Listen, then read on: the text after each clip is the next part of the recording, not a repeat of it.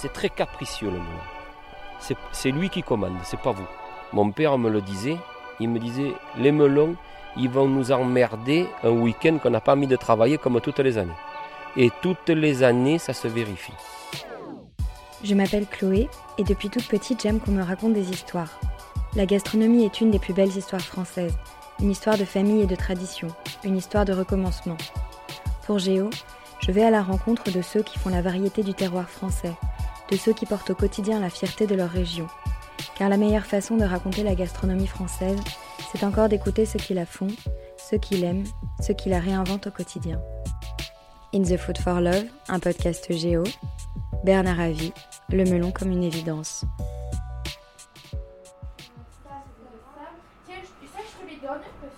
Aujourd'hui, j'ai rendez-vous chez Bernard Avi, dernier producteur de melons à Cavaillon, issu d'une lignée de maraîchers de père en fils. J'attends Bernard en compagnie de sa fille dans la petite boutique de la ferme nommée Plateau Ratatouille. On y voit une multitude de tomates différentes, des aubergines, courgettes, mais surtout des cages et des cages de melons, produits phares de l'exploitation. Alors voilà, ben, bonjour, euh, je m'appelle donc Bernard Avi, j'ai 54 ans, euh, je suis de Cavaillon.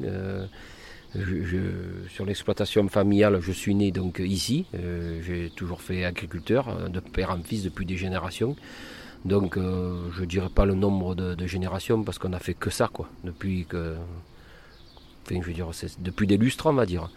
Après, culture, nos cultures principales sont l'asperge verte, les fraises pleine terre et non pas hors sol, et bien sûr le melon. Il est vrai que notre façon de produire est un peu différente de, certains. Nous sommes en protection, enfin, la lutte protection biologique intégrée, donc ça se ramène à de la culture bio. Aujourd'hui, nous le label bio, nous l'avions, nous l'avons rendu, parce que le, label bio, c'est bien quand vous vous envoyez de la marchandise à l'extérieur, on ne vous connaît pas. Nous, ce n'est pas du tout le cas. On n'a pas besoin de faire ça, comme on vend tout sur l'exploitation pratiquement les gens, on leur fait voir les cultures, ce qu'on fera tout à l'heure ensemble. Et puis si vous avez envie d'en manger, vous allez, pouvoir y croquer dedans. Je vous conseille à la limite de le laver pour la poussière, mais n'essayez pas de le laver pour les produits de traitement, il n'y en a point. Nous faisons la vente directe à la ferme, ce qui est pour nous une priorité. Parce que si nous faisions encore le style de, commercialisation que nous faisions à l'époque, euh, nous serions plus agriculteurs. En effet, la vente directe est ce qui a permis à Bernard Avi de faire perdurer sa production de melons face à l'arrivée en France des melons espagnols bien moins chers. Bernard est désormais le dernier producteur de melons à Cavaillon même, le seul ayant réussi à résister à la baisse des prix intenses pratiqués par la grande distribution. Aujourd'hui, Bernard vend presque exclusivement de chez lui, à un prix juste correspondant à la qualité de son produit. C'est que pour ces melons, on se déplace de loin. Bernard est un des derniers producteurs en France à cultiver des melons de souche franche comme on les cultivait traditionnellement. Les melons ont été introduits dans notre région par, les papes, parce que les melons arrivaient d'Italie. C'est les papes qui les ont introduits ici dans notre région parce que comme ils étaient à Avignon, euh, ils étaient friands de melons et ça a commencé comme ça.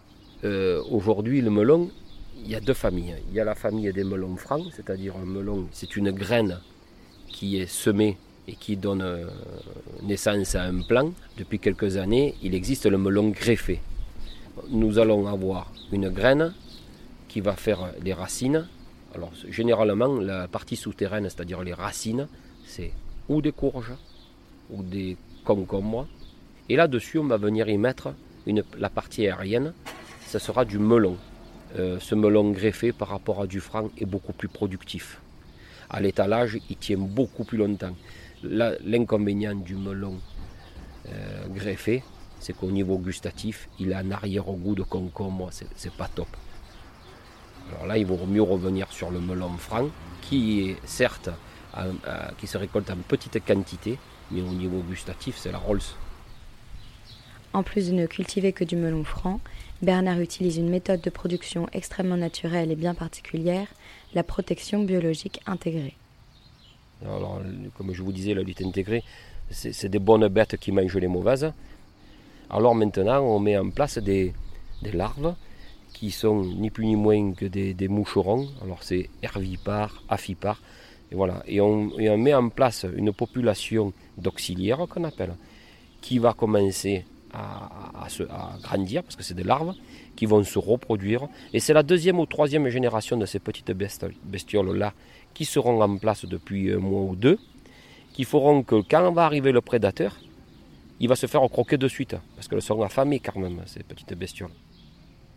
Alors la question qui est récurrente, comment choisir un bon melon?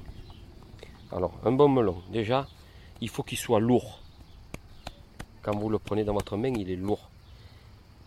La robe extérieure est légèrement dorée, un peu jaune, et il est trahiché encore de vert.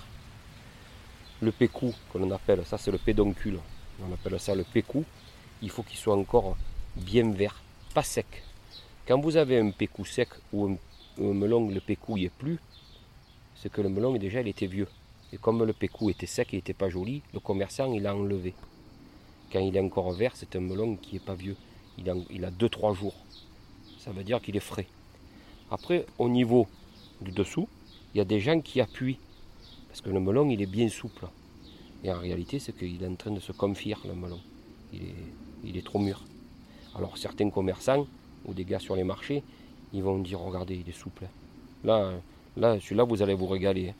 Et il va vous le vendre. Et à lui, ça l'évitera de le jeter à la poubelle. Bernard est un puits de connaissances sur le melon. Ce qui ressort tout de suite lorsqu'on le rencontre, c'est qu'il est passionné et qu'il veut partager ses connaissances, son amour d'un produit intimement lié à sa famille. Vous, c'était sûr, euh, c'était sûr que vous alliez reprendre cette exploitation? Vous avez jamais voulu faire autre chose? Non.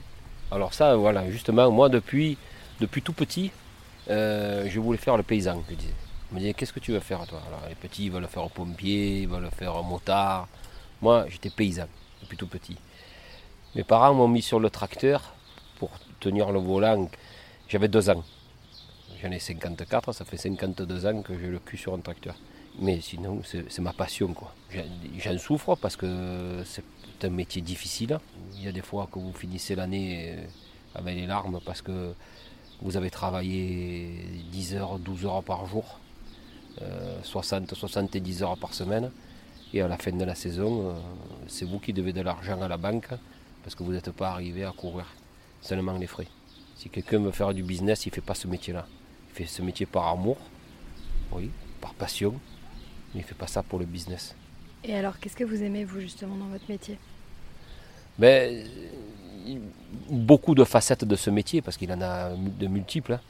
Euh, la première, c'est de pouvoir planter quelque chose de petit, une graine ou un plant, de le voir grandir comme un enfant, d'essayer de le mener le mieux possible. Et là, quand on arrive à faire ça, déjà, on se dit, je sais faire mon métier, je suis fier de moi. Voilà. Après, euh, c'est de rencontrer des gens. Des gens, ils viennent prendre un produit chez vous, ils, la vous partagez. Vous dites euh, comment ça pousse, vous dites comment vous, le travaillez. Et puis c'est tellement beau de faire manger les gens. Quoi. Moi, quand je vous parle, je, je vis ce que je vous dis. quoi. C'est comme ça. quoi. Ça, même, ça me donne de l'émotion. quoi. il faut que ça coule dans vos veines pour que vous puissiez le, le dire ça. Est-ce que vous auriez pu euh, vivre ailleurs qu'à Cavaillon?